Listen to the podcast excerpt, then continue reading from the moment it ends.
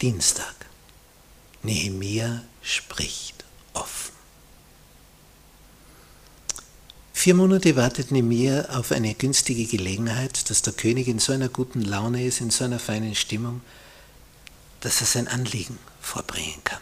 Ich würde gern für eine Weile weggehen, um die Mauern wieder aufzubauen. Da muss einer dort sein, der das managt. Und er traut sich das zu. Und jeden Tag hat er also in das Angesicht des Herrschers geschaut und gemerkt, der hat zu viele Sorgen, passt nicht. Und dann, nachdem vier Monate vergangen sind und Nehemiah gerade einschenkt, sagt der König zu Nehemiah, warum siehst du so traurig aus? Und da zuckt Nehemiah zusammen. Denn das ist das Letzte, was der Herrscher verträgt, dass man mit einem traurigen Gesicht vor ihm herumläuft. Er hat eh so viele Sorgen, so viele Probleme und Nöte, um sein Reich da zusammenzuhalten. Denn alle negativen Nachrichten kommen zu ihm. Und er soll es irgendwie lösen. Und dazu braucht er gute Leute. Und das mangelt ihm. Schickt er sie fort, dann fehlen sie ihm in der Hauptstadt. Wenn er sie alle hier hat, dann fehlen sie draußen an der Peripherie. Es hat immer Personalmangel, nämlich Mangel an exzellentem Personal. Entsprechende Beamte.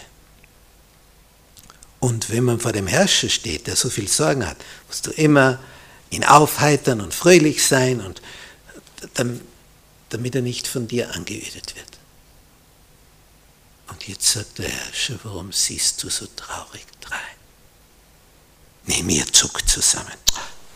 Merkt man etwas in seinem Gesicht? Und der Herrscher fährt fort und sagt, du bist doch nicht krank, oder? Ah, das ist es nicht.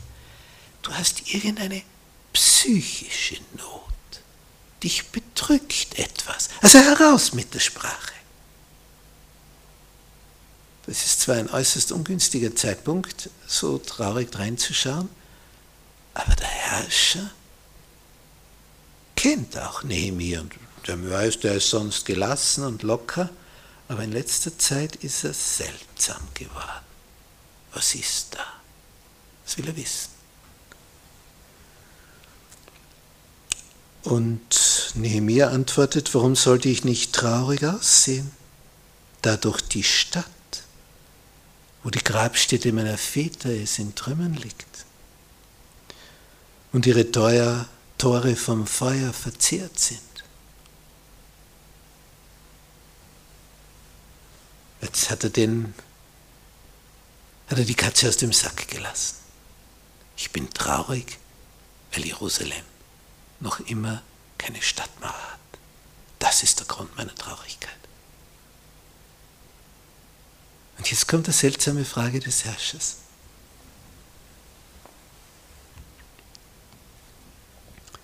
Was erbittest du denn?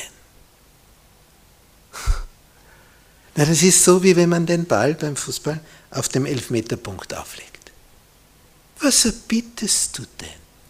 Was hättest du denn gerne? Der König fragt, was ist dein Wunsch und Begehr? Ja, und jetzt, jetzt, jetzt kommt es. Gut, dass er sich vier Monate vorbereitet hat. Aber bevor er etwas sagt, steht da, flehte ich zu dem Gott des Himmels in Vers 4 von Kapitel 2 des Buches Nehemiah. Und dann sagte ich zum König, nachdem ein Stoßgebet hinaufgegangen ist, wenn es dem König gefällt, also er formuliert das sehr vornehm, und wenn dein Knecht wohlgefällig vor dir ist, so sende mich nach Juda sende mich zu der Stadt, wo meine Väter begraben liegen, damit ich sie wieder aufbaue. Jetzt ist draußen. Was kommt jetzt? Welche Reaktion setzt der Herrscher jetzt? Da sprach der König zu mir, während die Königin neben ihm saß. Das ist, das, da wird ein Bild gemalt vor uns. Königspalast das Königspaar ist vor Nehemiah. Er steht vor ihnen, sie sitzen da. Und was sagt jetzt der König? Der stellt eine Frage. Wie lange wird die Reise dauern? Und wann wirst du zurückkommen? Merken wir, was da mitschwingt?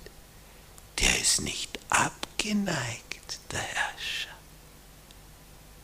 Das ist normalerweise so, kommt überhaupt nicht in Frage. So, jetzt geh und bring mir dies und das. Reden wir nicht mehr drüber. Der sagt, wie lange wird deine Reise dauern?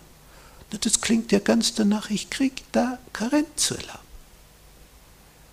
Und es gefiel dem König, mich hinzusenden, nachdem ich ihm eine bestimmte Zeit genannt hatte. Sagt also so und so viele Monate bin ich unterwegs. Der Herrscher sagt, akzeptiert.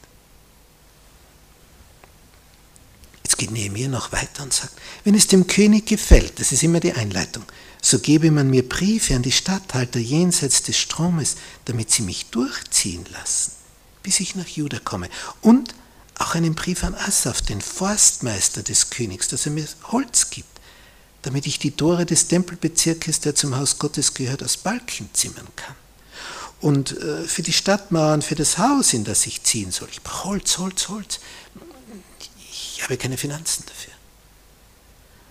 Und der König gab sie mir, die Briefe, weil die gute Hand meines Gottes über mir war.